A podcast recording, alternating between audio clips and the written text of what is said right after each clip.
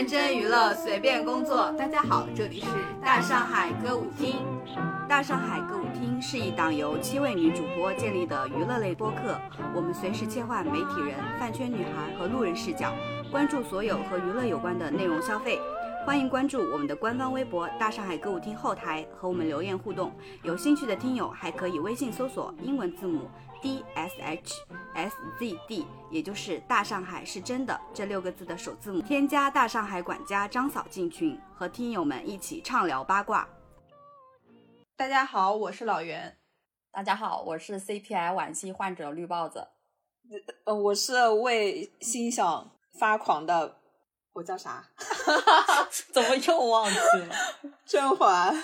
好的，大家过年好。然后今年的春节档非常热闹，但是同时电视剧市场也风生水起的。然后最近大上海的主播，其中多位就都在非常沉浸式的在追《狂飙》，沉浸到非要用大上海这个私人资源来讲一讲。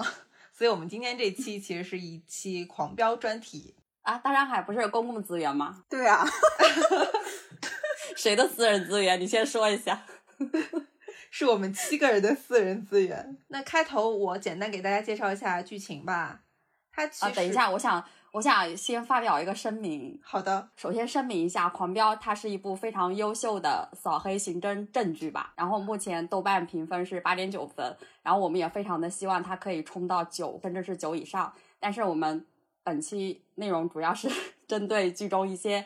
非常有张力的人物关系来讨论的，就是不涉及到任何人性和政治的探讨，非常的表面，极其的肤浅。所有的发言仅代表我们个人看法，也不代表我们本厅的立场。这个这个声明有必要吗？你这个声明就像我们在讨论一个很见不得人的，类似于《山河令 》。不是不是啊，我是怕我们的讨论给狂飙给抹黑了。可是我觉得你俩最近讨论《狂飙》里的 CP 的那个热情，不亚于那些当初上山的人。我最近磕《狂飙》，就是理解了当初大家为什么上山的时候那么疯狂。那那绿帽子是二次上山了。我嗯，不要提他那一段了，他不想提。好的，那我先给大家介绍一下剧情吧，因为它可能还是有一个大框架。它其实讲的就是在一个虚构的城市，这个城市叫金海，然后这个城市呢，也在豆瓣小组掀起了各种争论，就关于金海市究竟是一个南方城市还是一个北方城市，每天的帖子大概有十几个，里面的回复有上百条。然后其实我看了导演的那个专访，他说金海市是一个南方城市，然后他就是讲在金海市这样的一个小城市里，有一个卖鱼贩，他最后成长为了当地的。大佬就是那种，我觉得，因为我们国家没有黑社会组织，他就是那种带有黑社会性质组织的大佬，我们就说的比较专业。好严谨啊！对，然后这中间其实他既然是一个黑道的，那肯定还有一个相应的白道的，这就是一个非常有理想、有信念的警察，也是就是这部剧的另一个主角，就是张译饰演的安心。然后刚刚那个卖鱼贩成长为大佬的。饰演人是张颂文老师，然后所以这是一个双男主剧。那我们接下来就就是开心的磕一下本剧的花式 CP，在一部扫黑剧里面磕 CP，然后开头居然把《狂飙》跟《上河令》放在一起对比，我觉得我设定太有必要了。我们本期的内容就是表面和肤浅。国内这几年的扫扫黑剧其实还蛮多的。你刚刚说你在狂飙磕 CP，感觉特别别扭。那你当初在扫黑风暴不是也同样磕了 CP 吗？嗯，就是因为我是看到了好多呃分析和解读这个剧的那些有深度的文章。所以我就很害怕我分析的内容给他抹黑了。它其实，呃，从题材和整个结构来说，就也比较像我们近些年看过的《扫黑风暴》或者是《破冰行动》，甚至有点像《人民的名义》。它的主题上肯定是和这类是相似的。当然，我们觉得《狂飙》还是一个比较优质的同类型里面的一部剧吧，因为它中间好像有很多。让大家联想到一些经典作品。嗯，我在这儿具体再介绍一下吧，就是因为方便我们下面要用到一些人物的名字，所以我先给大家介绍一下本剧的几位主演。首先呢，我们先来介绍一下呃警察这方的阵营，他最主角的是张译饰演的安心，他是一个基层警察，但是他特别有理想、有信念，就是连续二十多年都在追查这起涉黑案件。然后他有一个警队内的搭档叫李想，李想是和安心一起的队友，但是同时李想又是安心的另一种，就是和他有互补也有一些区别的一位警察。然后呃，安心对应的。黑道角色是高启强，他当初是卖鱼贩。然后高启强的弟弟是高启盛，是一个有高智商的大学生，但是他在犯罪这方面非常有天赋。然后就那些角色可能就会在接下来的介绍中引出来。嗯，就是你刚刚说到，他其实有一些经典影片的影子。然后其中广泛被大家说的就是《教父》。开篇有一场戏是高启强在就是收服他的第一个心腹。也就是原来欺负他的那个呃管理员，那个叫什么什么小龙，唐小龙、唐小虎兄弟的时候，在天台上收他们的那一笔黑钱，那个整个的布光还有构图，包括那个张颂颂文的那个坐姿和表演，都特别像那个《教父二点零》他刚上位的时候立威的那一场。这场戏其实挺经典的，因为张颂文当时那个表演。就是大家都反复拿出来截图或者是短视频，在分析他的微表情什么的。对，有一个很经典的图是他拿着一叠钱绑在了眼睛上的那个图，然后还流下了一滴泪。对，感觉就是明示被金钱蒙蔽了双眼，在凝视黑暗的深渊的那种感觉。对，我觉得这一场戏也是他人生真正的走上了岔路的一个起点。嗯，对，因为高启强在前期他的形象其实是那种非常老实的，就我们在菜市场可能遇到的一个鱼贩子。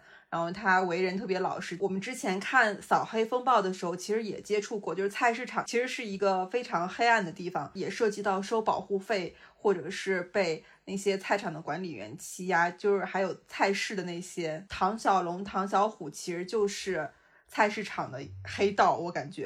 然后当时他和那个高启强之间就是有各种就是欺压或者怎么样，所以。这段其实是一个转折，就是他从一个弱势转向一个强势的过程。我没有看过《教父》，然后那天我们不是在一起讨论这个剧情嘛，然后你们就跟我说这一场戏跟《教父》里面有一个经典镜头一模一样，然后我就说我回去一定要看一下《教父》。但是呢，我回来看到了《教父》的宣传文案是男人必看的圣经，我就马上被劝退了。不过《教父》好像评分非常高，就是它应该是有一二三三部吧，全都是九分以上的。然后我昨天晚上看，我本来就打开当成背景音来看的，后来看了开头五分钟，就有一个非常嗯非常不适合家庭一起观看的镜头，我吓死了，我赶紧给它关掉了。我感觉每次过年回家就是很适合看我妈在看的那种电视剧。因为我打开一个好莱坞的电影，然后就遇到了你说的那种场景。嗯，适合家庭一起看，比方说被风哦，不是风风吹半夏的夏天哦，风风吹半夏天。今年就特狂飙就特别适合。对对对，狂飙非常适合，因为它的剧情其实并没有什么太难懂的，虽然它用致敬了《教父》这样的影史经典，但是它其实还是非常适合所有人观看的。说到这个《教父》。我今天看到就是一些有关于《教父》和《狂飙》的对比，因为好像除了刚才颁呃甄嬛讲的那个片段以外，最近播的这几集里面，它还有一个桥段和《教父》里面非常相似。对，是十八集吧？那个呃高启强他在看守所说：“小陈，你该上那个钢琴课了。”然后这个同步就是有一个钢琴曲出来了嘛。然后这时候他就是在那个监狱里面很悠闲的。做出弹钢琴的手势，然后外面他的马仔就在清清扫竞争对手，特别像《教父二》里面，呃，有一个小孩要洗礼，然后《教父二代目》参加那小孩的洗礼，然后他的手下正在清扫他的对手五大家族。其实这个片段在很多类似的影片或者影视作品中也有出现，包括杜琪峰。零几年的时候拍过一个港片叫《黑社会》，它也被誉为港片中的教父，就有类似的情节，就是放着一个很优美的周旋的歌曲的时候，然后就中间产生了局势的转变。我感觉这种手法其实在很多影视剧中都有出现。对对对，就是我之前也是没有看过《教父》，然后今天中午的时候，甄嬛就有给我把《教父》中原来那个片段给我看。我觉得其实虽然有这么多致敬，但是好像最经典的还是《教父》那个片段，因为它对应的是一个新生儿和一一群就是五大家族的人死去，就是有一个新生和。死去的对照是的，就是它，嗯，可能不只是舒缓的音乐和一个激烈的对抗那种。嗯，有道理。我突然想到，有些剧透是说高晓成后面也会走黑道的道路，然后这里面是不是也在讲一个黑二代的崛起啊？因为他用的是小陈，你要上钢琴课了，用的是他的那个背景。我感觉现在的剧情还看不出来这层意意味。我是不是想后了？就是因为今天呃，我们看到很多有关《狂飙》和《教父》的对比嘛，我就去查了一下，然后我看到有一些人发帖子，他这样说，他说，呃，整个《狂飙》其实从大的剧情来看，都很像一部微缩版或中国版的《教父》，都是讲的一一个黑道家族的成长史。然后他说，高启强的性格和呃麦克科里昂的性格非常像，沉稳。不张扬，心思缜密，非常能沉得住气，心理素质非常好。而高启强的弟弟高启盛则很像桑迪诺和迈克尔的结合体，发现大哥犯罪的事后参与了进去，而且家庭遇到危机，为了保护家人，成为了犯罪集团的智囊和执行者，就对应了迈克尔。就是说，他其实一半暴力，一半冷静，就是非常巧妙的和《教父》中的一些角色形成了对照。其实除了《教父》，还有很多人说他很像。绝命毒师，其实我一开始看的时候，感觉那个高启强初始阶段也非常像绝命毒师。能不能讲一下绝命毒师的故事？就绝命毒师是一个高中教师身患绝症，然后还被贩毒的人给盯上了。他就整个人是处于生活的低谷期，就家庭。好像也陷入了一些危机，然后自己又缺钱，自己又生了病。具体他是遇到了一个机会，还是不小心卷入了贩毒或者是制毒的这个过程中？还有一个身份可能就是他是化学老师，所以精通这些。对，所以那个老白他是既有高启强的那种低谷的那种重压，又有了那个他弟弟高启盛。高启盛不是一个高材生吧？应该是对，智商非常高的人。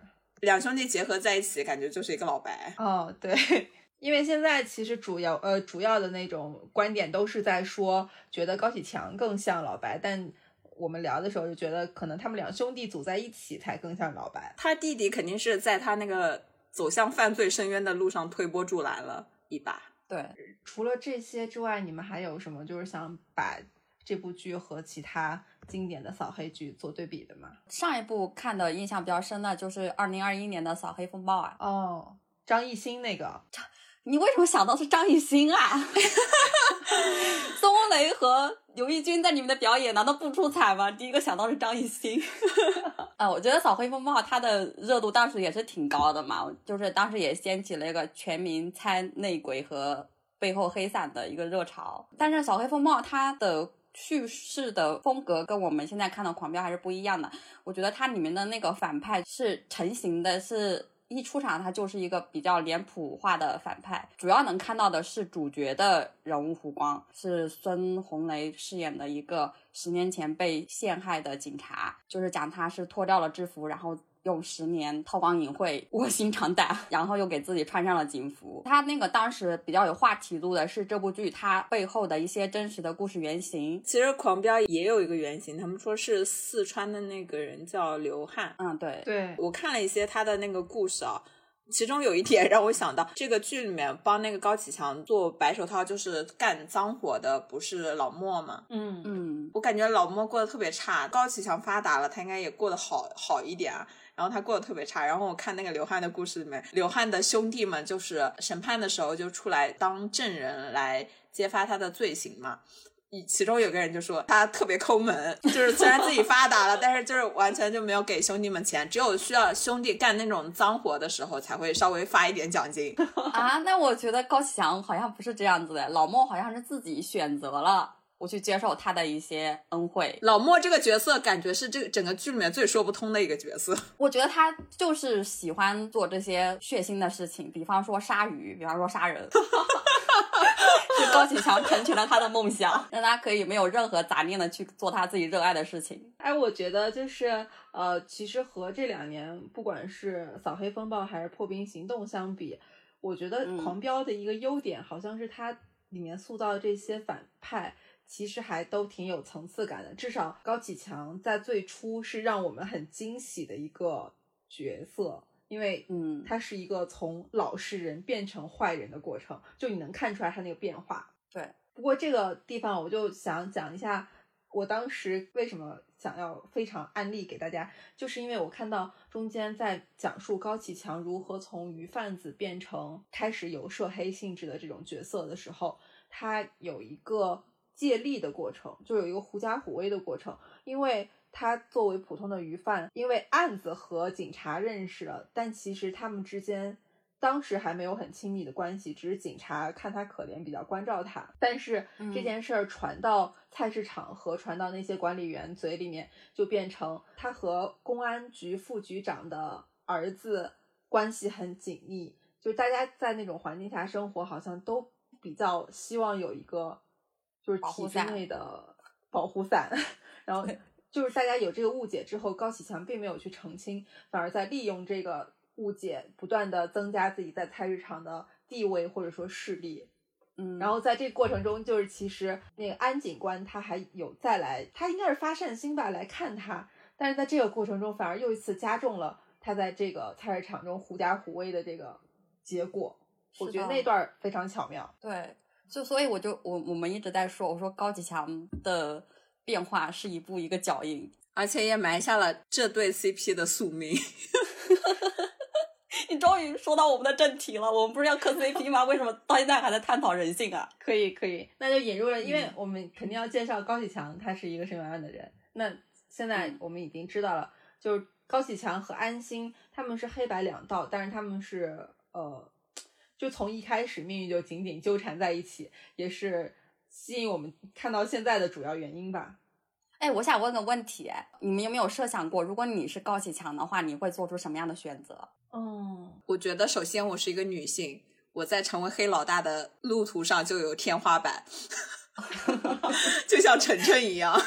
为什么不能像陈姐一样啊？说到这个，陈姐最近也有被批判，说大家多么说她。呃，这个角色特别，或者说他这个人有气质、有魄力，嗯，有胆识，但最终他的命运还是大哥的女人，就说他这个。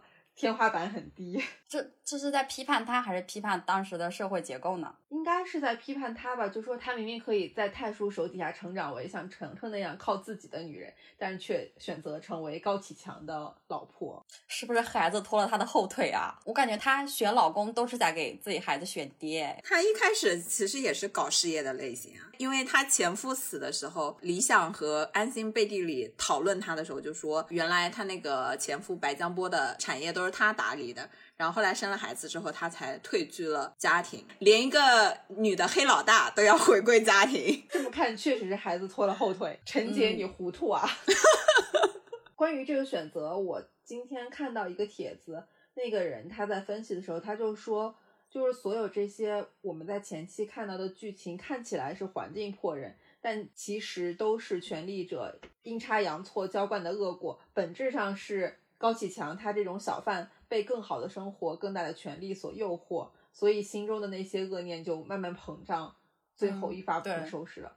就是我们普通人也会被诱惑，但是可能就是你不敢做到那么夸张的那一步。嗯，那就是我们可以聊聊高启强和安心这对 CP，就我感觉他俩确实很有宿命感。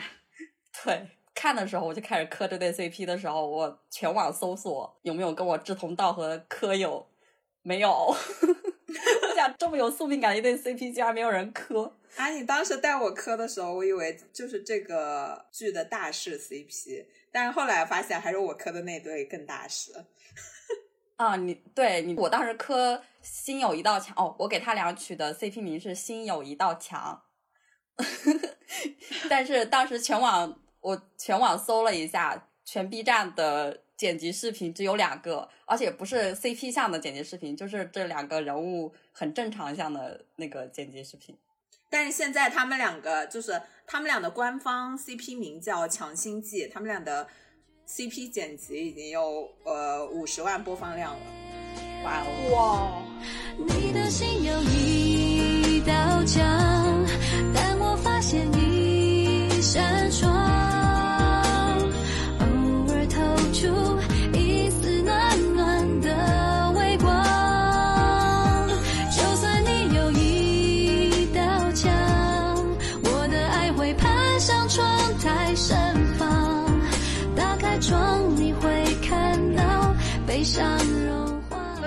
好磕的点在哪儿呢？可以介绍一下你们的磕点。你们这两天不是一直在磕点拉片吗？他俩就是宿命感呀，一个黑道，一个白道，而且高启强的黑道之路是白道安心给的一个原点，一个支点吧。嗯，对，因为在这个剧情里面，安心好像就一直对高启强就是很宽容，我觉得他一直在高给高启强机会。前期，嗯，他对所有人都给机会吧，我觉得是这样子。除了李想，他俩很多很多磕点，比方说他俩的第一次相遇是安心带着人去救他，啊，他俩第一次的相遇，难道不是那个谁进局子了吗？除夕夜的时候。对呀，就是高启强被唐小龙和唐小虎打呀，然后哦安心带着人去，也不是去救，专门去救他吧，只是说解决这场纷争，因为作为警察的职责嘛。然后他就是载车带高启强进局子，然后在局子里面那场戏也是让人磕生磕死，那个时候你就开始磕了，很好磕啊！就是安心的那个很纯洁，对着高启强的很纯洁的笑容，哦，我有印象，就是他们新年快乐干杯的时候，那个笑容确实有点嗯初恋的味道。对，第一集的时候，安心因为听了那个案件的过程，听了他审讯笔录之后，就觉得高启强就是被恶势力给欺负了嘛，所以他就是嗯会尽量的通融，让他待遇好一点，然后想让他出去过年什么的，就是会心软嘛。然后当时、嗯呃，李想就在旁边一直阻挠，我就以为这个人是他的上司，而且他长得也比较老，当时，但是没想到后面我我被这对磕生磕死。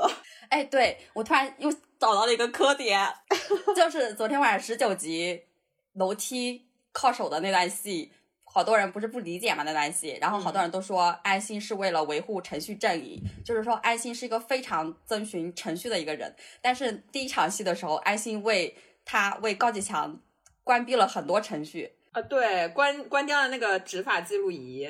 啊、还给他吃东西，把他的对把他的饭盒带进来了，给他吃东西，给他吃饺子啊！天哪，渴死我了！还给他看春晚，哦，对对，这个细节特别好。那个看守所是不能看电视的，但是其他房间可以看。安心就不让李想关门，然后还把电视声音调很大，希望高启强可以在那个审讯室能听到春晚，因为他弟弟妹妹说问说我哥能看春晚吗？安心答应他们要让让他哥看春晚。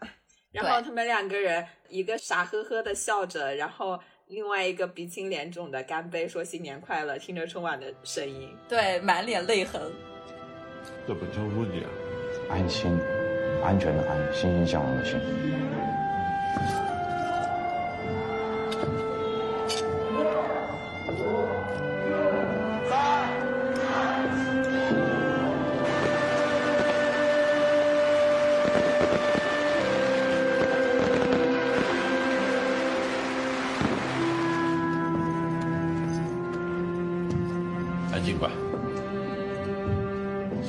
快乐！所以我我一直在说，强子，你以后还吃得下饺子吗？你以后还能看春晚吗？你的心不会痛吗？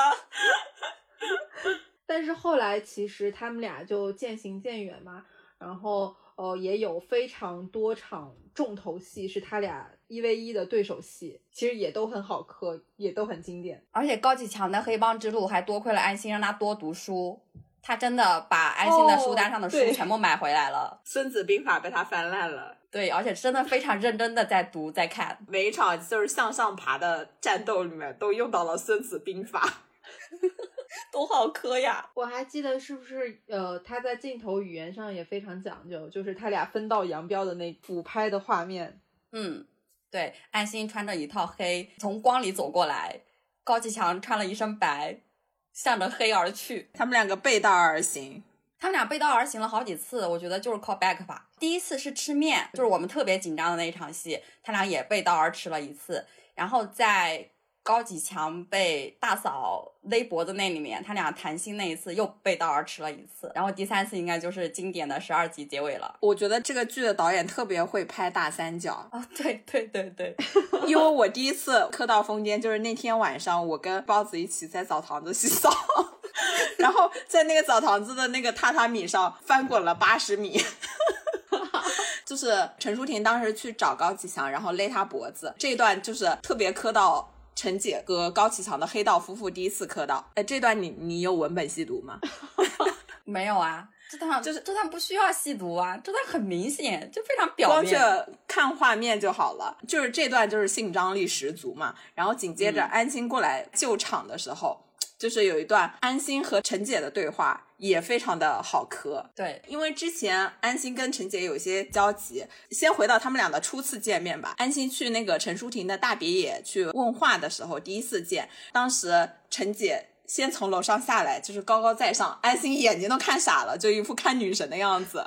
对，陈姐的背后还是有光的。对对，有一道圣光。接着陈陈姐走下来，坐到了沙发上，然后坐着，安心站着，就特别像安心做错事在被老师批评，而且她全程眼神特别飘忽，都不敢看陈姐。就是她问了很多话，陈姐就特别不耐烦，说这些问题我都回答多少遍了，你回去看笔录不好吗？然后安心就特别紧张的吞了一口口水，说好。然后这个时候，李想就在旁边翻了一个大白眼。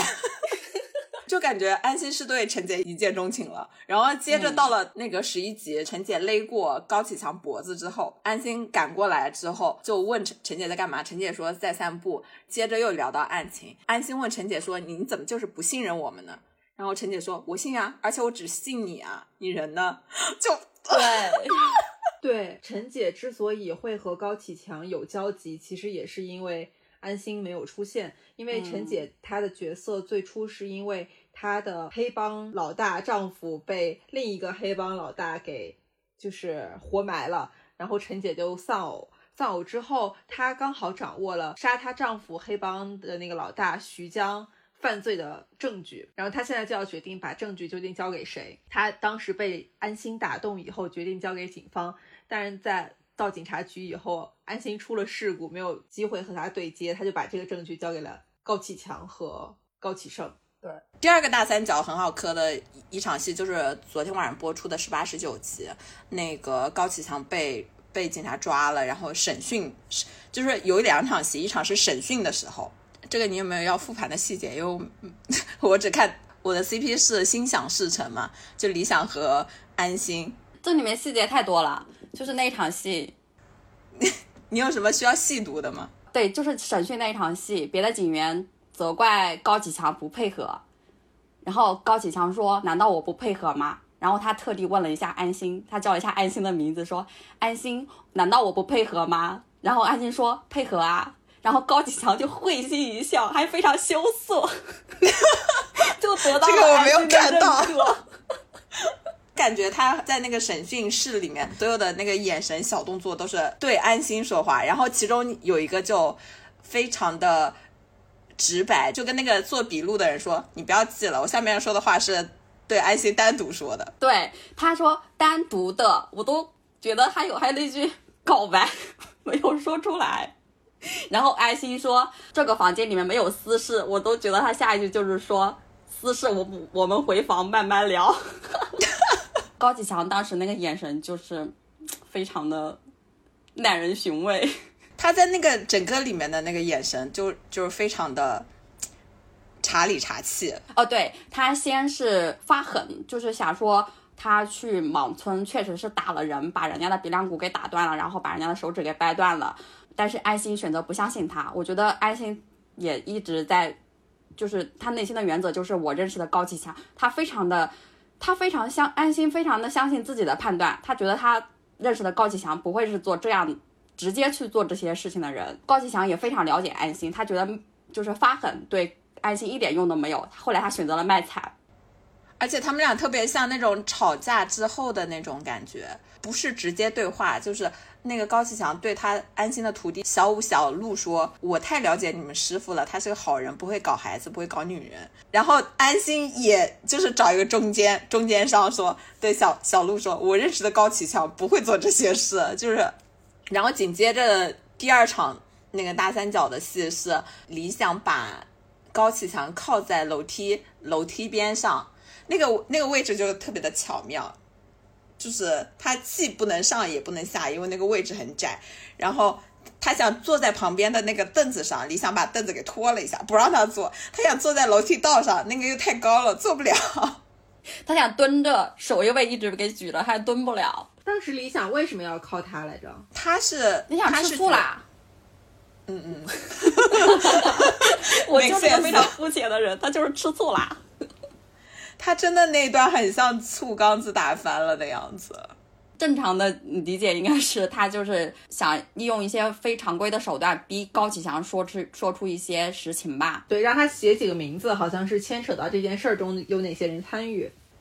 对，对，因为他之前审讯中交代的人，就是想利用警察的手来扳倒自己的竞争对手那种。嗯，但我觉得最好磕的还是理想和安心。好啊啊！我你以为你也磕吗要说，我要以为你要带出你的 BG CP 了。不是，我是想知道他为什么觉得安心和高启强不好磕。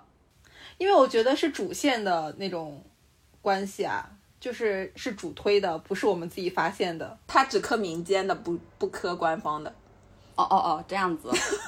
那你来说说，怎么个好磕法？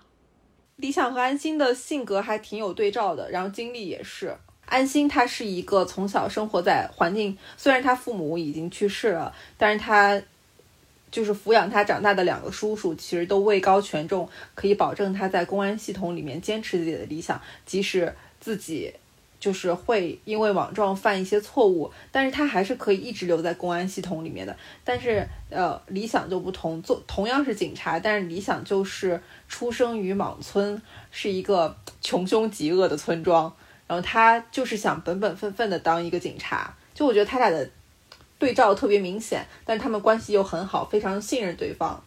最主要的还是因为那场在呃那是什么大礼堂演讲的那场戏，那场非常经典的戏，其实就是呃在一次抓捕过程中，安心受伤了，但他也因此成为了就是被表彰的警员。在他的出席表彰仪式的过程中，李想代替他去抓捕在逃的那个黑道大佬徐江。然后在这个过程中，呃，李想发现了他们俩的师傅其实是这个黑道大佬保护伞中的一环。然后李想就非常的纠结，一方面他不想掺和到这事儿里面吧，另一方面他也想保全师傅的名声。最多的可能就是他看到这个场景对他来说冲击力太大了，他不敢相信那个就是师傅，就选择了逃避。然后在逃避过程中，就是安心在公共场合演讲，但是打开了手机的免提，就相当于那一整段话都是对在场的所有人说的，是他的获奖感言，但同时呢也是在跟理想说的话。我说了，我想，总要面对许多次选择的机会。我们要选择做什么样的人，选择做什么样的警察，这决定着我们会成为一个怎样的人。有人问我，为了救一个嫌疑人，把自己搞得伤成这么重，到底值不值？我其实当时什么也没有想，我只是觉得眼前是一个活生生的生命。当我扑过去抓到他的时候，我心里踏实了，因为我发现好像我给了他一次重新选择的机会。每个人都会犯错，这个时候我们特别需要重启人生，重做选择。他这个时候特别会需要有一个人伸出手。帮他一把，让他重新选择这是我们这份警察的职业。存在的价值和意义。所以，想，我们应该好好的想一想。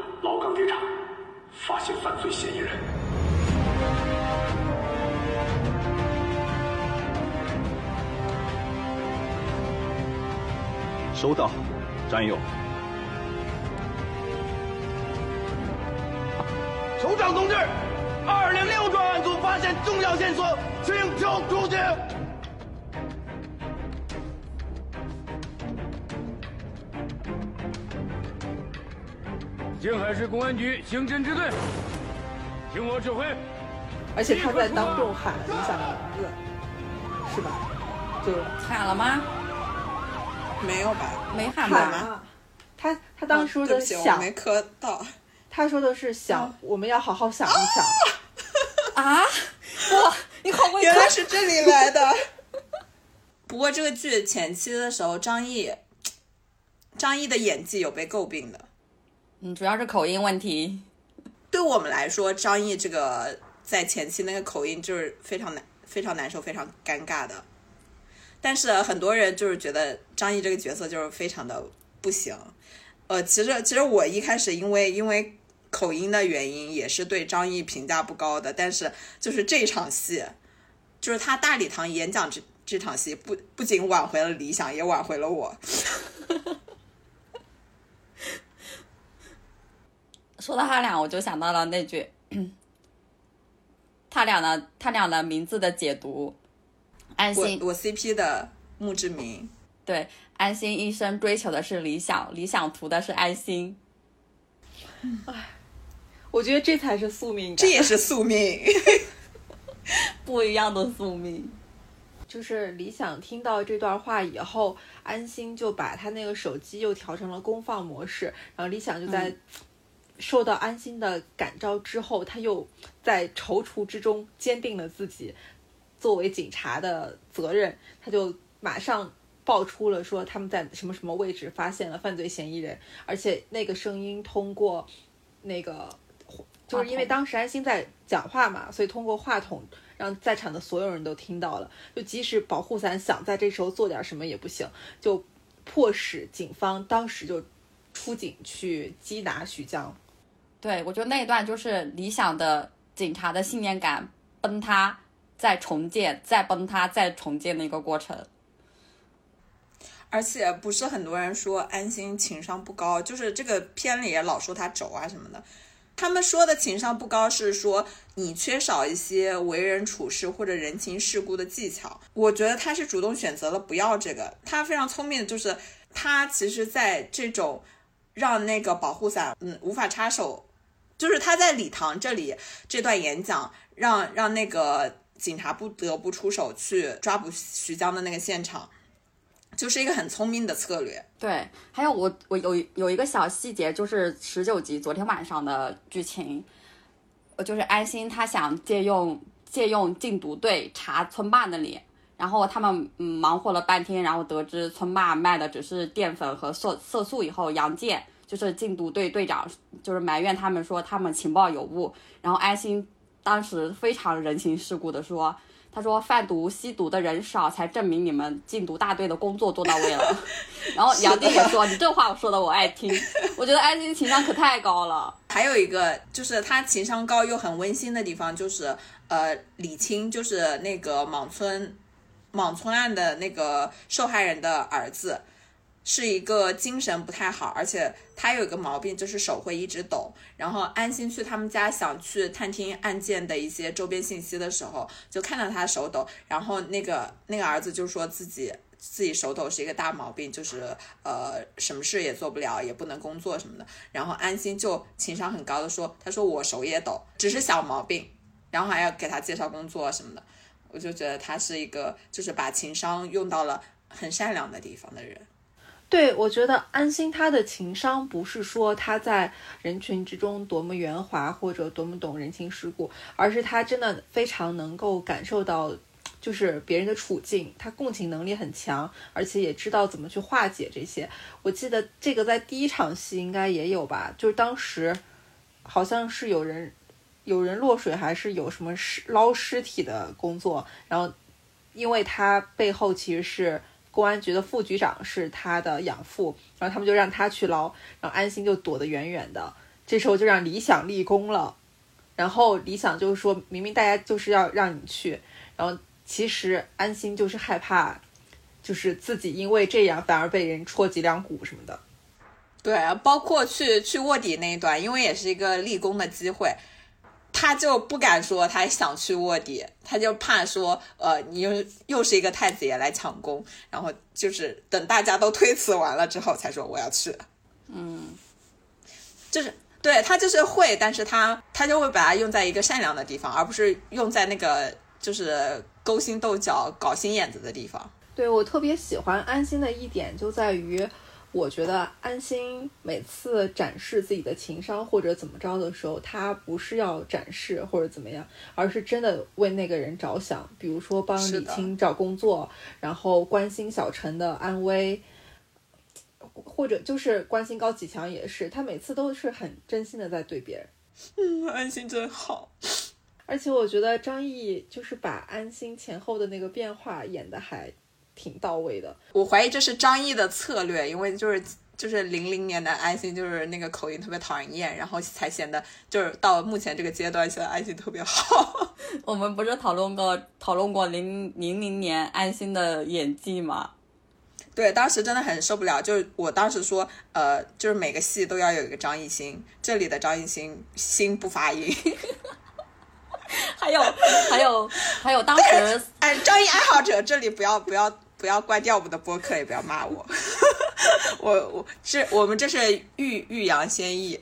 就是我们看了一些导演的采访，他提到说这部剧它有一大特点，就是它采取了三幕剧的拍摄方法。这三幕就是从直观的来看，它其实就是主要分了三个年代：二零零零年、二零零六年和二零二零年。是二零二零，但是中间好像还有个时间节点是一五年，那可这个可能不是关键节点。哦，好像就代表着呃起始阶段、冲突的爆发阶段以及问题的解决阶段，就是这三个关键节点主要来展示。然后这部剧它其实就是这三幕交叉叙事。然后在最开始你就能看到，就是二十年后的安心就已经被整个案子呃折磨的头发也提前白了，然后整个人的状态也畏畏缩缩。然后但是转头，他这个镜头到二零。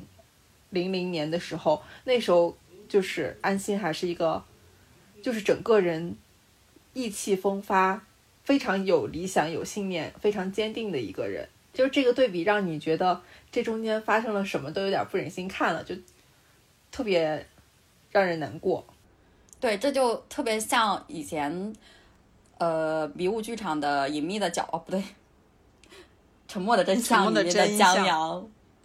对江阳的那个前后的一个对比也特别让人的心酸，就是从一个意气风发风发的青春小伙变成了畏畏缩缩的形象，非常让人心疼的一个人。安心是一个非常理想的角色，这里他的搭档理想，我觉得更是一个就是普通人比较能理解的角色。他也有分岔口，他也有选择选择去黑暗的一方，或者是就是在白的这个阵营里面站定。他这个角色，我觉得他一开一出场就是从那场戏，他跟安心刚开始搭档不久，他们一起去抓捕一个犯人，然后安心为他铺了一个手榴弹之后，这个人 身上就背满了 flag，就是一个感觉注定会牺牲的白月光，因为他背景是出生在一个很很很野蛮的一个乡村莽村嘛，他处事就跟安安心不同，安心的那个风格就是轴，他就是很。很有那种处理，就是我前面说的那种处理人情世故的那种技巧，但是他这个人其实本质上还是一个非常正义的角色，他对师傅的情谊和对正义的那个选择是他的交叉口，然后因为因为师傅师傅留下来的那一条保护伞的线，也是让他当上了支队长嘛。师傅当时有经典的言论，就说。呃，抓到了，抓到了徐江，揪出了那间可以用我去换前程。但你觉得他是换了前程吗？我觉得他换到了一点点前程吧。他好像选择了一个折中的路径，就是他保护了师傅的名声，然后也换到了自己的前程。我觉得他这六年，因为保护师傅的名声其实是与他的那个正义的理念是相悖的，所以他这六年也非常折磨，他就想一直一直递交辞呈，一直想辞职嘛。甚至后来有想求死的念头了。对，我觉得他在师傅墓前抛硬币那场戏，就是问师傅说：“他说如果硬币是正面的话，我就去自首；呃，背面的话，我就用自己的方法去赎罪。”就是他两个选择都是选择做一个好人。后面的剧情展开，他去迎合那些保护伞，然后去收集他们的证据，就是感觉这个悲情感已经拉满了，就是让他这个他他没有黑化，他他灰化了。就是让 想啊，我我这边因为黑白都是只有一个颜色的，但是灰度它是有二二百五十六个色阶的，所以我觉得理想它最打动人的是，他最打动人的就是他对他的灰色，他对对，他就是他是不是在那个中间以一个牺牲自己的状态去来维护自己心中的正义，所以我觉得他就是一个非常丰满的。角色，我觉得李想这个人物线就特别完整。虽然他不是绝对的主角，但是你看他又有原生家庭的问题，通过一个案子牵出来了，知道他是生活在那种环境下，然后又可以看出来他在这些大案中是怎样被改变命运，就是被推着往前走的那种感觉。就是有些人被推着往前走，他就作恶了，就比如高启强，但是他被推着往前走的话，他就是。假意迎合，但是事实上他还是选择了他的他的选择一直是正向的。我我觉得这就是每个人面前都有选择吧，看你走向哪一条路。为理想哭哭，已经预备好了为他哭了。就是看每个每个预告片，感觉都是一个 flag。对，就是现在看都感觉在看理想的吃理想的断头饭，因为我记得有一场戏。你们当时说，就是每一个镜头都铺垫的理想，下一秒就要领盒饭了。嗯，对，对，就是他们在呃追司机的那场戏，看得我这揪死了我的心啊！对，那个镜头语言就感觉，因为他一出场，其实就已经知道他他注定是要 牺牲的，然后想说不会这么早就牺牲了吧？还好那时候没有。那好像事实是就是我们俩搓澡的那一场戏吧？哦，不，不是我俩搓澡的那场戏。我俩搓澡看到那场戏，好像是的，很早了，就是那个时候，也就是上周，对，小江都头七了。那场戏一开始是李想交代安心说：“哦，我欠安心一条命，因为李安心当时为他铺了手榴弹。”我当时就跟环环说：“李想这不是在交代遗言吗？”然后他们追，呃，丝巾。那场在那个破楼上面那场戏，就是所有的光线还有场面画面都感觉是在放那个理想的遗照，但是那个后来没有按照我们想的套路去走，理想非常完整的活了下来，安心倒是受伤了。他受伤之后不是左臂被贯穿了之后，然后到了六年后他打枪就打不准嘛，这这后面也是一个我的磕点，就是他打枪打不准就被那个同事。张彪冷嘲热讽，然后他后面就想去练左手枪法。这个时候，因为六年前他师傅的那个案件的原因，安心跟李想两个人就是有一些隔阂。嗯，两个人总是别别扭扭的。安心对李想总是一副爱搭不理的样子，但是他说他要练左手枪法之后，还是李想陪着他去那个哦，对对对那个靶场去去练枪。就有有磕到，然后他们俩就是就是六年之后就一直疯狂闹小别扭。然后有一次他们去莽村办案的时候，呃，理想因为理想家就是在莽村嘛，然后当时他们办案结束准备走的时候，他爸就让他不要回去，让他吃饭，然后安心就帮他解围，说他就是有领导要要见他什么什么的。然后解围完了之后，理想就是准备上安心的车，安心说。关上车门，上内 辆。对，就特别像那种小小两口吵架之后，是的，是的，那种氛围。我感觉大家比担心安心还要担心理想，因为我我和甄嬛因为要磕 CP，还专门加入了一个豆瓣衍生的微信狂飙小群，然后那个群里面每天都在想你糊涂啊，理想不要啊。我我跟你说，现在已经变了。现在因为因为理想这个人人夫感特别足，这个群里面有好多人变成他的梦女了啊！对啊，不过这个演员给人的感觉确实蛮有人夫感的。我再磕两天下去，我要梦女了。我觉得这个演员就演的特别好，因为在前期我被张译的口音折磨的时候，我每天都在想，为什么不能跟理想一样说普通话呢？你看理想说的多好。我觉得他前期的口音有个很大的问题，就是他那口音其实很四不像，不知道说的是什么东西。对，但是他去卧底那一段说东北话的时候，我是可以接受的，因为他东北话说的还挺标准的。对他，因为他就是东北人，他是哈尔滨的、哦张译本人。嗯，然后我们要不要再讲一下？里面还有一个非常可爱的恶霸小江啊！哦，你先介绍一下小江是由谁演的吧？这个大家非常熟悉，因为我们经常可以在小品的舞台上看到这位黑道大佬，他的名字叫贾冰，他是《欢乐喜剧人》某一年的冠军，好像是。但是我没有看过他的任何小品节目哎。他演过春晚吗？演过。哦，那我感觉我看过他。他饰演的是就高启强上位之前。金海市的一个恶霸嘛，他的名字叫徐江，然后他就是那种土大款的人设。嗯、然后呃，徐江呃，然后贾冰在出场的时候，我一度是有些出戏的，因为你看到他那张脸，就能想象他在小品里面说的包饺子，我们一起包饺子。高启强不许上桌，但是没想到他在这个剧里面就是贡献了。可以和张颂文他们比肩的演技，因为大众对那个贾冰是有一定的那个。认知度的，然后对他的形象的认知也很多都是那种小品里面那种喜剧角色，但是就是很多这种综艺啊或者什么的演多了的人，如果再演演正经角色的话会出戏，但是我觉得，呃，贾冰这个角色完全不会，非常特别，特别有魅力。是的，因为我没有之前没有看过任何贾冰的小品节目，所以他出场的时候，我觉得他这个。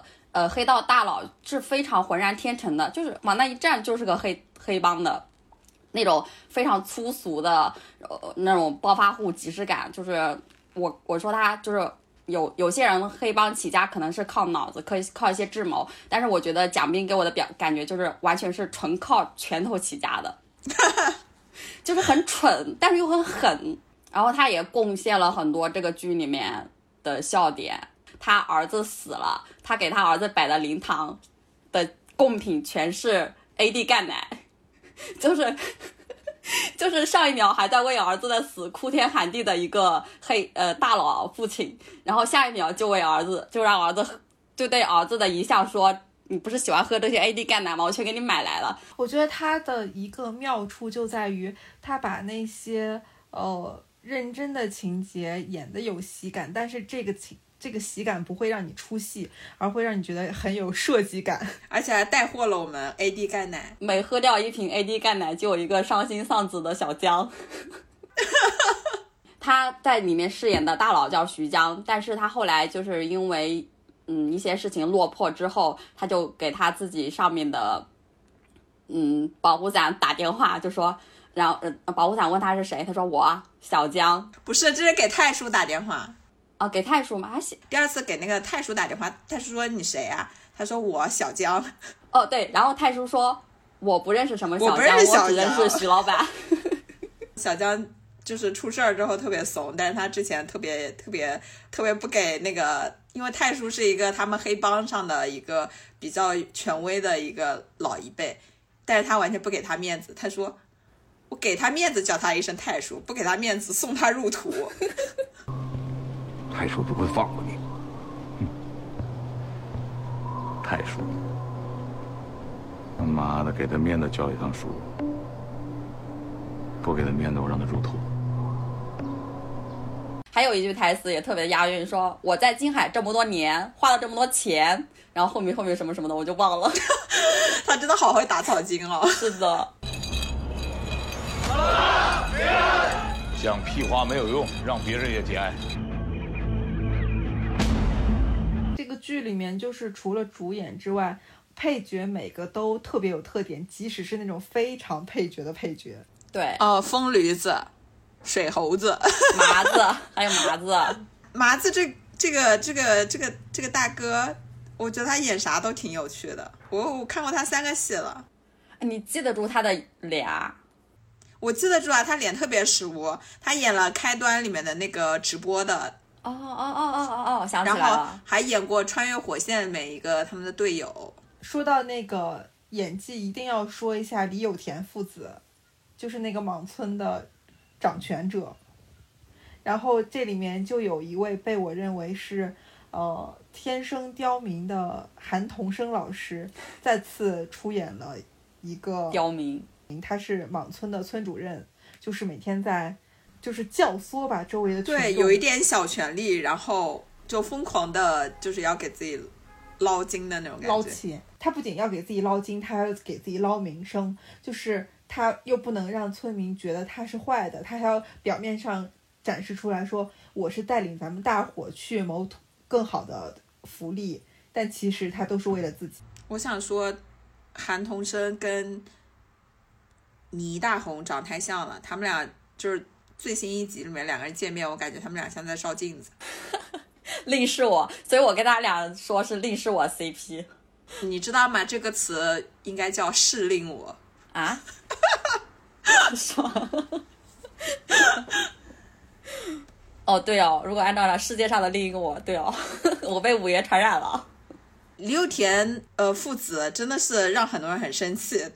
对，但是我对韩童生老师的印象是演谁的爸爸？姚笛的爸爸，就是在《裸婚时代》里面演姚笛的爸爸，是一个非常慈祥的父亲。真的吗？我没见过，不知道慈祥起来是什么样，有点害怕。在这里面也演一个父亲，但是完全不同的形象。我觉得这里面还有一个角色，就是我们都非常喜欢的陈淑婷。嗯，大嫂，逮牢。我想起来，就前两天我们就是年终节目放送之后，就是关于其中有关于张新成的一段讨论，引发了就是听友的讨论。他们就在说，为什么张新成跟谁都没有 CP 感，而且也没有火。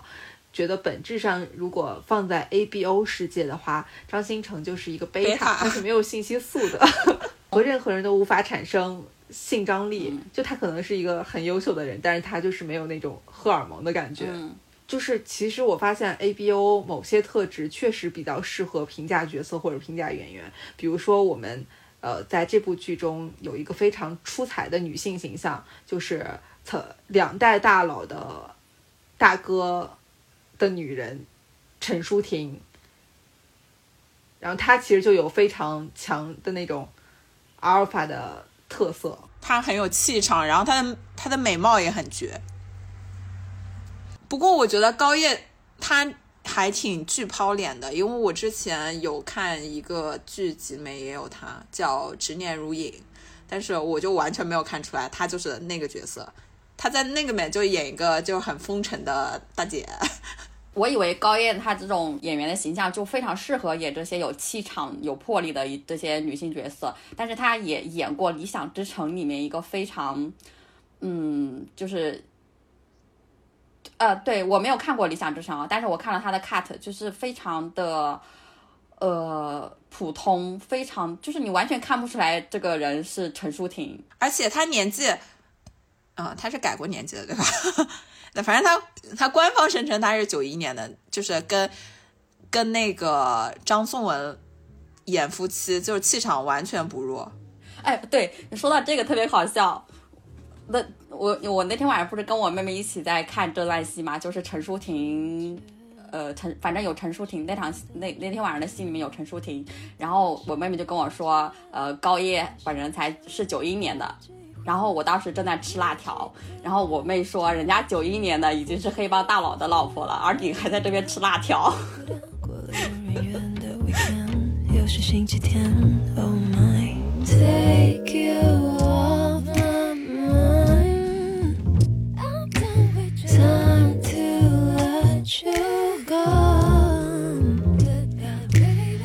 走在路上被你看见我牵着别人的手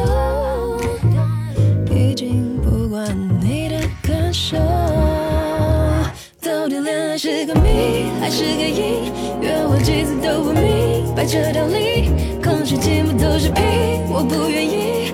我，上上先说上上才是快感，是个谜还是个因？约会几次都不明白这道理，听完速度快的我，竟不小心。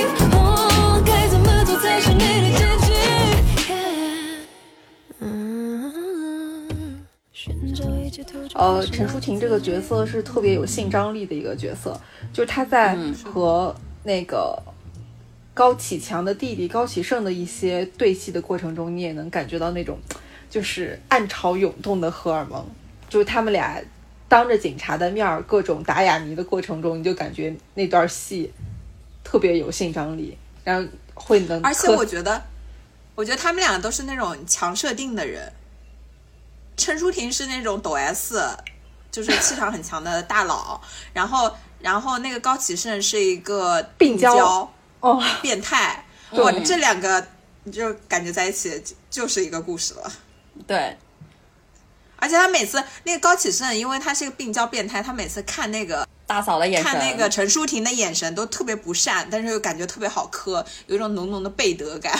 嗯，给那个我就是我就是贷款磕了叔嫂这一段嘛，我一直以为嫂子要给他买游戏厅，结果买的不是给他的，他而且他中间还呃中间有一段是那个大嫂给给他哥选选衣服选领带，然后选完之后要亲亲，他又打断他大哥大嫂，我就我就不知道他到底爱的是哪个，但是但是后来根据后面的剧情，他老说大嫂坏话，他应该爱的是亲哥，所以是骨科。对，是骨科，不是叔嫂。我就感觉这些违背道德伦理的这些是这些情节安排在高启盛身上都是合理的，是就是感觉是这个人能做出来的事情。这个演员演技特别好，就是对他的微表情什么，就让你感觉他特别腹黑，然后心思特别深。在他还是一个大学生的时候，就有这种感觉。有段戏是他哥在跟外教学外语，然后他就他就冲过去不让他学，然后飙了一段，就是其实只有两句啊英语，就是那个口音就非常的纯正。有一个场面特别的讽刺，我觉得就是高启强在读安心给他买的哦，安心让他读孙子兵的《孙子兵法》的时候，他又告诫自己的弟弟：“你没事儿要多读书，什么什么。”我就，轮得到他教育吗？但是弟弟啥也没说。对弟弟的人设，他就是一个心思特别深的人。嗯，然后在非常前期的剧情里面，就有一次高启盛呃高启强背着他做了一些，就已经开始和黑道接触，做一些坏事儿的时候，他高启强这个人有一个特点，就是他一焦虑的话就会干吃那个咖啡粉，然后当嗯他就在那儿吃这个，结果他弟弟就马上问他说发生了什么事儿，你。一紧张就容易怎么怎么怎么样，就是你发现他这个人物的性格，就通过这个小细节一下子就体现出来，他是一个极度敏感又敏锐的人。嗯，而且他就开始背地里做枪了就，对。对，就是非常的未雨绸缪，而且而且最后这个枪确实用到了。而且我就觉得最好笑的就是他不管是做枪或者怎么样这些桥段，以及他扮演家庭教师那一段结合起来，就特别适合去迷雾剧场，就是那种一起去爬山的那种设定。嗯，高启盛他的第一场就是戏剧冲突的戏是在饭桌上面，都是他们家那个饭桌，我觉得承担了好多。第一次饭桌冲突冲突就是他们呃高启盛、高启强还有谁唐小龙三个人对戏。哦你不觉得东亚的剧都特别擅长拍那种饭桌戏吗？这就是东亚文化很重对要的对对对对，之前好像李安也拍过一些就是很精彩的饭桌的戏。饮食男女里面是吗？嗯，哎，还有好多好多电影里面都用了饭桌戏。我记得上一次看的印象比较深的是陈建斌导的那个戏叫什么？第十一回，啊，对，里面就有一场算不算得上经典吧的饭桌戏，我印象非常深刻。我还有知道一个很精彩的饭桌戏，去年年底的时候非常火的那个电影，它的粤语名字叫《饭戏攻心》，然后在内地上映的名字改为了《还是觉得你最好》。然后那个很多场戏都很棒，太精彩了。爱情神话里面也有一场，也有饭桌戏啊，对对对对对对对对。哎，看来饭桌真的是一个出戏的好地方。对我们家吵架都是在饭桌上吵的。但看来还是有现实背景的。嗯，哎，之前好像有听过一个说法，但我不确定是不是饭桌。他好像说什么导演最喜欢拍的就是这种强烈交流的戏，就是在吃饭的时候，或者还有一个场景我忘，还是洗碗的时候。他说，因为在这个时候大家手里有活，然后你就很容易说真心话，还是怎么着的。让我想到一个那个日本的那个整蛊节目，他们就是会有一个整蛊的项目，就是说，就是人在打电话的时候，你给他手上什么他都能接，因为很多人是不能多线程的。对，那看来这个确实有原因的。还有什么奇奇邪门歪道的 CP？我非常喜欢小五那个角色。哦，我觉得他说话慢慢的好可爱，所以我一开始我就觉得他好可爱，就是应该配给我们陈姐，虽然毫不相关，但是他好像跟我们陈姐有对手戏了。就是他们把高启强抓捕去询审问之后，陈姐不是在隔壁房间嘛？那个时候小五是有陪着陈姐的，不知道有没有培养一下感情。这一段戏里面，我我我还有磕到那个，我我给陈姐和安心取的 CP 名叫安度陈仓。语言学家真的是，陈姐就说老那老高，然后安心一个眼神，陈姐就懂了。啊，对对对，就他们两个也很很默契，非常默契，就是那种电波感应的。因为有孩子在，所以他们很多话不能讲透，嗯就很多都是眼神交流的，那一来一回的就特别特别，陈姐特别懂安心。对，还有就是也是一个大三角的戏，我感觉就是撑伞的那一节、那个片段。哦经典，嗯，就是在莽村，就是李青被击毙了，就是对安心之前想帮的李青被击毙了。之后，对高启强撑着伞去准备去握安心的手，安心回避了，没有跟他握手。但是陈姐来了，启强说：“我现在连手都不配给你握了，是吗？”对安心的眼神是，哦安心的眼神就是是的。然后走了两步，陈姐陈姐也撑了伞过来了。安警官，谢谢你，然后伸出了手，安警官就握了手。对，这个大三角也很好磕，就是眼神交流这一段，我的心有你的心有一道墙也有。高启强出狱了之后，帮安心找到了一个就是知道线索的人，就是那个赌场的老板。然后他们约在一个破楼上，然后一上楼，嗯嗯嗯嗯安心跟跟高启强也有几个眼神的交汇，就是把信息都交换完了，就是两个人的眼神就特别默契，我不知道他们交换完了什么信息，反正就是交换完了，就是特别默契的各自坐下开始开始了信，就是审问那个线人。啊，对，是高启强问安心，呃如果你是张大庆，你这个时候会做些什么？然后呃，安心就是看向了高启强，高启强我也不知道啊，你看我干什么？然后他就拍了拍安心的肩膀，就心领神会的走了。而且那一场的画面好好看哦，那张镜头就那个破楼，特别有艺术感。对，我觉得这个剧它的那个服化，哎，我们讲一下服化道吧。嗯，场景选择这一场就是找那个赌场老板这一场戏的这个破楼，还有那个师傅死的那那个破楼，都好好看哦。嗯他们他们看景的人也太会看了吧？怎么找到那么那么破又那么好看的楼的呀？我我最困惑的就是黑帮开会为什么都要在破楼里面开？哦，那个破楼也挺好看的，其实。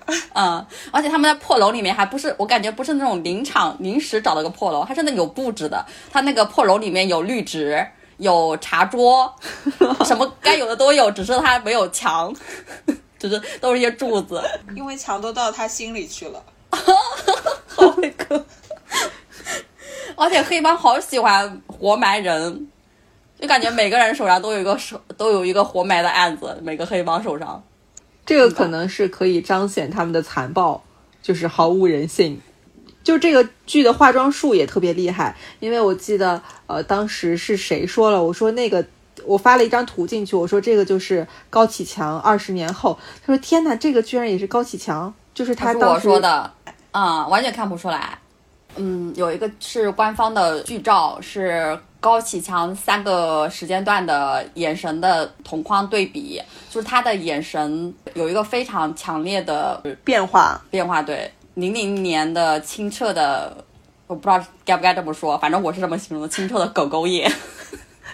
有点，然后变成了零六年那种有一点凶狠，二零年的时候就是完全眼里眼睛里面没有光了，对对对，他就把那个眼神压缩到你都看不到什么眼白的部分，眼皮子也耷拉下来了。不仅是演员本人的演技厉害，也是妆造很厉害。对，妆造是给那个演员加成的，除了白鹿，啊不是，哎叫什么来着？李一桐李一桐。除了李一桐，当时我刚开始看这个剧的时候，介绍给了绿豹子和环环，结果他俩在看到李一桐饰演的孟玉的形象出现的时候，他就说这个是这个李一桐演的巴拉呃，这个白鹿演的巴拉巴拉，然后底下 那个他们就说这其实是李一桐，我就想说，不管李一桐还是白鹿，他俩听到这个消息应该都不会太开心，但他俩长得确实很像。但是我觉得李一桐她其实演技虽然说和大家有一定的差距，是，但是她并不会太让人出戏。对啊，就是我觉得他这个角色其实挺好的。对，就是个标准线之上的。但是他的妆造真的是太不行了。我本来想说他这个锅是化妆师的锅，或者是造型师的锅，但是我之前跟如萍讨论的时候，她说有一些女明星就是类似于像鞠婧祎的这种，她就是要自带妆造。我不知道李一桐是不是这种情况。但是我今天看了老袁发的一场李一桐本人的可能是舞台照片吧，我感觉跟他在这个剧里面的妆造还是有区别的。不是很懂，她那些衣服打扮，包括妆容，都太当下了，跟那些零零年、零六年一点都不贴。我看到好多人分析说，高官的女儿可能她本来就很时尚，是吗？哎很时尚，对。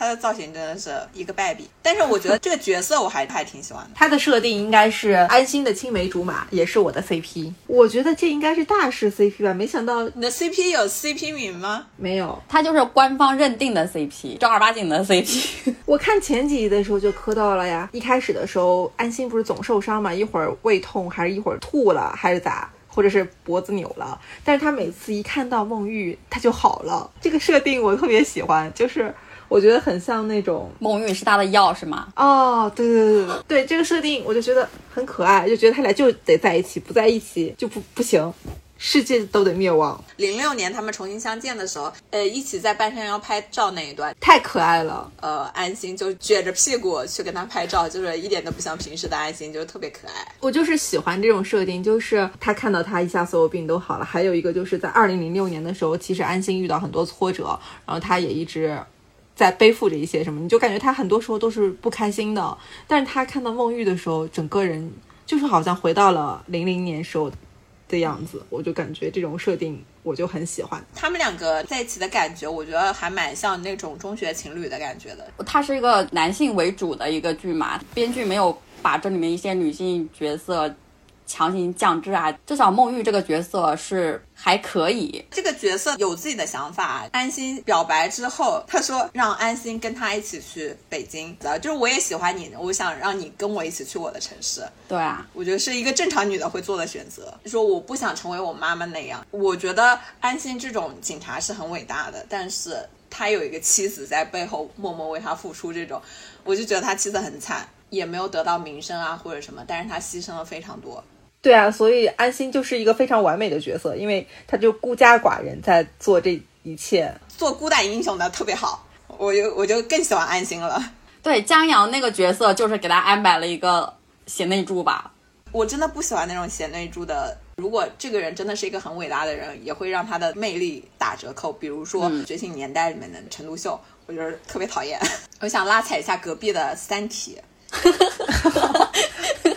你说说，你拉踩一下，因为《三体》的口碑也特别好嘛，我就去看了。但是那边那两个老于和伟和王传君，这演的烂的要死，我真一秒钟都看不下去。但是反而汪淼这个角色，其实在书里面是一个，就是一个视角主持人的角色，呃，类似吧，反正是一个存在感很低的。但是张鲁一张鲁演一的很好，我觉得。反而是史强这个角色，我我虽然书没有看完，但是我看了前面的时候，我没有觉得史强怎么着，但是于和伟给他演出来的感觉就是这让这个警察特别讨厌，根本不像个警察。我觉得史强这种角色，就是一般的国产影视剧里面最容易出彩的那种警察的角色，其实很有责任感，但是有一种魂不吝的感觉。但是于和伟把他深深演成一个流氓，我不知道为什么。是的，像那个《白夜追凶》里面那个长头发的警察，虽然他的形象很油腻的，也是那种魂不吝的感觉，但是他演出来的警察就呃还是挺有魅力的。是的，哎。于和伟真的不行，不小心看了他几个剧都特演得特别烂，不知道为什么。我在这个群里面还看到说于和伟和张译都有很多泥泥塑粉，啊我不懂为什么，别这样。可怕。我已经阐述完我的磕点了，就是孟玉这个角色，她最后的丈夫是杨健，我觉得他俩很合适，特别合适，对我觉得他们俩一出场就就蛮有 CP 感的。嗯，特别有 CP 感，我给他们取的个 CP 名叫“送进监狱”，送进监狱，交代了有非常多的信息量。就符合那个杨建的结局。对，杨建这个角色确实就挺适合孟玉的呀。特别是跟那个安心那种直男的对比，是非常主动的去呃要孟玉的号码呀，有点舔狗的感觉。你像安心这种傻直男，不适合谈恋爱呀。而且安心已经有主了，我感觉安心好像呃和孟玉在一起的感觉是可能相互喜欢，但是呃孟玉和杨建在一起就是有被别人喜欢，就享受别人的关爱的那种感觉。对，啊不过杨建对孟玉的感情，我觉得也不单纯吧。他一开始，呃他一开始我也觉得不单纯。被他的美妙吸引，呃美美美貌吸引。就是孟玉出场来当他们的线人出任务的时候嘛。嗯，我觉得这场确实挺漂亮的，我 get 到对了李易对峰的对美貌。这场打扮也很现代，但是当时的场景就不太违和，它适适合这种很御姐的打扮。哦，我觉得他跟安心之所以没有 CP 感，就是安心，我觉得他欧气太重了，他需要 A 一点的。如果那个孟玉也是那种 A 一点的角色的话，可能还是有 CP 感的。现在就是 O O 无法相恋。说只能做姐妹花是吗？对对对，他们俩那个闺蜜感我还是可以磕到的，只有自己的姐妹才可以治愈自己嘛，对吧？说到张译的欧气，唯一让觉得张译比较 A 是他跟王俊凯同框，张译立马 A 起来了。说到这个，就是最近因为我们在看这部剧，所以大家都挺喜欢张译的，然后去补了一些张译其他的作品，但是却被其他作品里面的一些角色伤害了。嗯，比方说《万里归途》。昨天也补了《万里归途》之后，就磕到了磕到了吴京和张译。这逮谁磕谁啊你？对我现在已经成为了一个张译受抚为的状态。如果把《万里归途》里面王俊凯的角色换成董子健来演的话，我可能会磕到张译和董子健。董子健可以，王俊凯不行。我我去年还看了《重生之门》呢。一开始我们觉得安心这个角色不太行的时候，绿帽子不是说张译可能在表演上向王俊凯取了经吗？我觉得《重生之门》里面张译跟王俊凯取了很多很多的经。真的每个剧里面都有一个张艺兴，重生里面有两个。哦，我还有一个磕的安心的 CP，我给他取的名字叫张艺兴，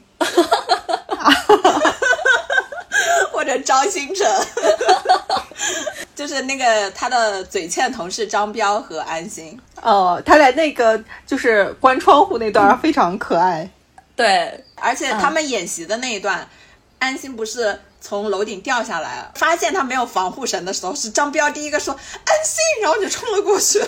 昨天晚上把张彪的那个专案组的组长的名号给了安心之后，他俩那段眼神戏也特别好玩，就是安心那种幸灾乐祸的那种小眼神，特别可爱。哦，他们俩就很有那种欢喜冤家的感觉。对，但我们这我们这个剧真的哦哦安心了。其实陈姐出场太少了，要是陈姐出场，我可以陈姐哦。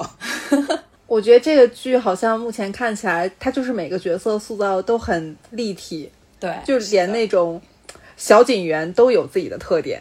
就如果大家去看的话，就能 get 到小五是多么可爱。对，包括我磕了安心的徒弟 CP，小五在演习的时候被抓住了，就一直巴拉巴拉巴拉讲，然后那个歹徒就说他太话痨了。我得确保人质安全呢。我在这儿呢。小五，你跑里边干嘛去了？他们说东楼五层有人员伤亡，走着走着就到这儿了。你这咋这么多话呀？闭嘴！我说李段，别浪费。然后安心跟他的徒弟小鹿、小六出任务的时候，那个徒弟说：“我这人话特别少。”然后巴拉巴拉巴拉讲了一大堆。不过小鹿啊，你确实有的时候话比较多。多吗？嗯，没觉得呀。总体来说，我是一个沉默寡言的人。那你可能对“沉默寡言”这个词有点误解。我跟你说，师傅，我其实从小到大我都不太爱说话的。我记得我上小学的时候啊，我跟班里谁我都不讲话。后来老师就问我，你是不是跟同学们有什么矛盾啊？怎么跟谁都不说话呢？然后我说没有，我跟大家关系都很好，我只是不知道跟他们该说些什么。你现在话就挺多的。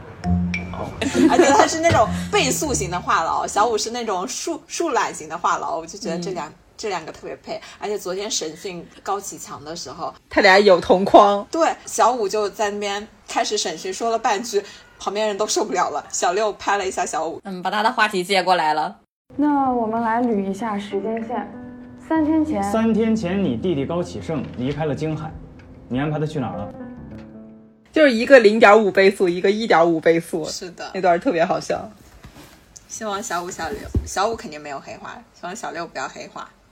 哎，所以我就觉得这个剧，就是它每个边角料都做的蛮精致的，希望它接下来的情节能撑住吧。虽然现在大家都觉得很多情节就是会有点说不通，有 bug。其实我觉得它边角料没有，哦，它的宣传物料还是挺精细的，但是它的剧情面有一些。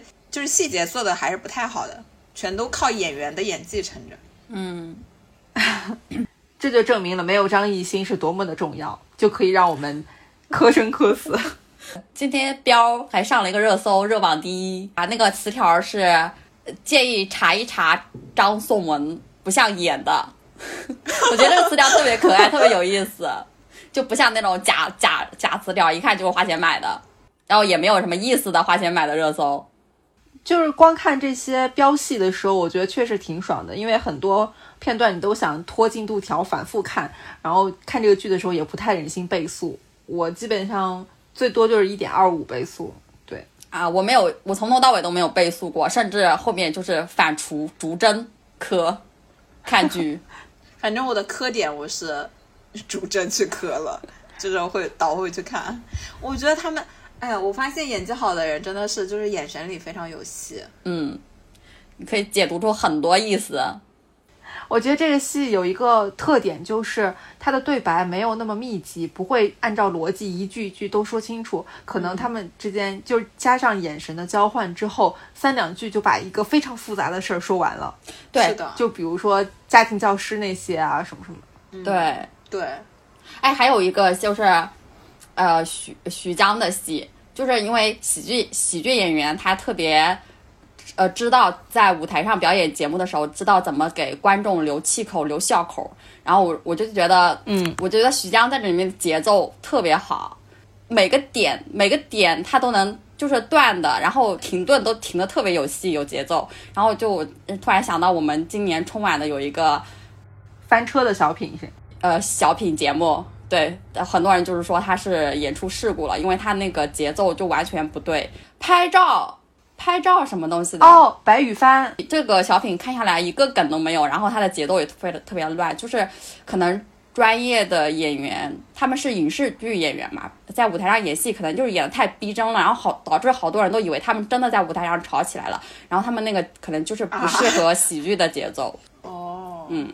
就是他们有一些确实是可以有笑点的地方，但是他们就是急着把感觉把戏演完，就赶就是赶紧说下句台词，就没有留气口。可能怕耽误主持人的倒数。但是许斌的那些徐江笑点真的是哦不，徐江的笑点真是恰到好处。嗯，对，所有他的情节我觉得都可以单独拿出来看，因为就。就又是喜剧又是正剧的感觉。像你刚刚说他的那个台词特别好，我我特别有感觉，就是我经常第一下看的时候就觉得这里这样这样不合理啊。昨天那场戏是李想和安心吵架，就是为了把高启强锁在楼梯上的事儿，我就觉得很不合理。但是再杂摸一下，再往前几场戏，他们跟局长的对话，他们公安办案的时候被束住了手脚，安心和李想都有这种感觉。就是回答了后面他们为什么会这样，因为他们就想用一些反常规的一些做法来办案，然后李想做的就是比较低阶的，就是要羞辱一下高启强来找到突破口。我觉得安心这个做法就比较高阶，让高启强觉得哦，原来安警官对我还有情谊在我，然后后面不就帮他找到线索了嘛。我觉得就还挺合理的，我就自己自洽了。对，我觉得这种好看的电视剧就是有很多解读的空间，大家可以自洽或者怎么样。对，而且而且像这种就是比较优质的作品，你在里面看到了 bug，你都不忍心觉得我承认这是个 bug，我要自己想办法把它圆回来，我不愿意相信这里有 bug。我每次问了一个问题，你都帮他圆回来了。反正这部剧目前就是还是非常合我们的心意，因为我每天晚上零到七点半的时候就已经开始等待。就是对，每天吃完饭的时候就，哎，你们吃完饭了还有这么久才更新？哦，就还是挺推荐大家去看一下的。我觉得作为开年大剧来说，真的非常合适。嗯，我们也很久没遇到就是大家全员演技这么好的剧了，也非常适合就是全家人在一起看的一部剧。有人说他每天按头他的亲，不是会跟亲戚见面嘛，就会按头亲戚去看，并且陪他看完第一集。对他已经看了五遍第一集了，就一定会一定会种草。对，还有很多爸妈也开始磕我们那个响彻心扉。所以我觉得，我觉得爱奇艺做最不好的事就是春晚那天，就是过大年那天只更新了一集，就应该八集连播。对，今年春晚这个质量真的还不如让我看八集《狂飙》呢。而且我被春晚串到的伤口被《狂飙》治愈了。我那天晚上最后悔的事情就是弃标选晚。那我们希望接下来剧情都不崩。然后这个猜黑白，我觉得就算了猜吧，因为很多人物已经就是还是好，有些还没出场，有些感觉已经明了。对，之前大家一直很疑惑理想会不会黑化，梦菊和安菊到底谁是黑伞？嗯，那我们就看接下来的剧情吧。我觉得梦菊的经过昨天那一场也已经阐明了，他就是在哪个位置上就谋其事，他并不是要助长那个黑恶势力，但是他确实要利用那个黑恶势力来发展经济的。嗯，对他后来变成一个区长了嘛？对，嗯。那我们今天录制，要不然就到这儿。好的。马上就该更新了，我们也该去标了。好的，我该去发狂了，拜拜，新年快乐，嗯，拜拜，新年快乐，新年快乐。这失去，却也留下坚毅的证据，真相不言语，只是按下暂停，等待开启。人群中，我尽全一介傲佯装，逆着风击碎了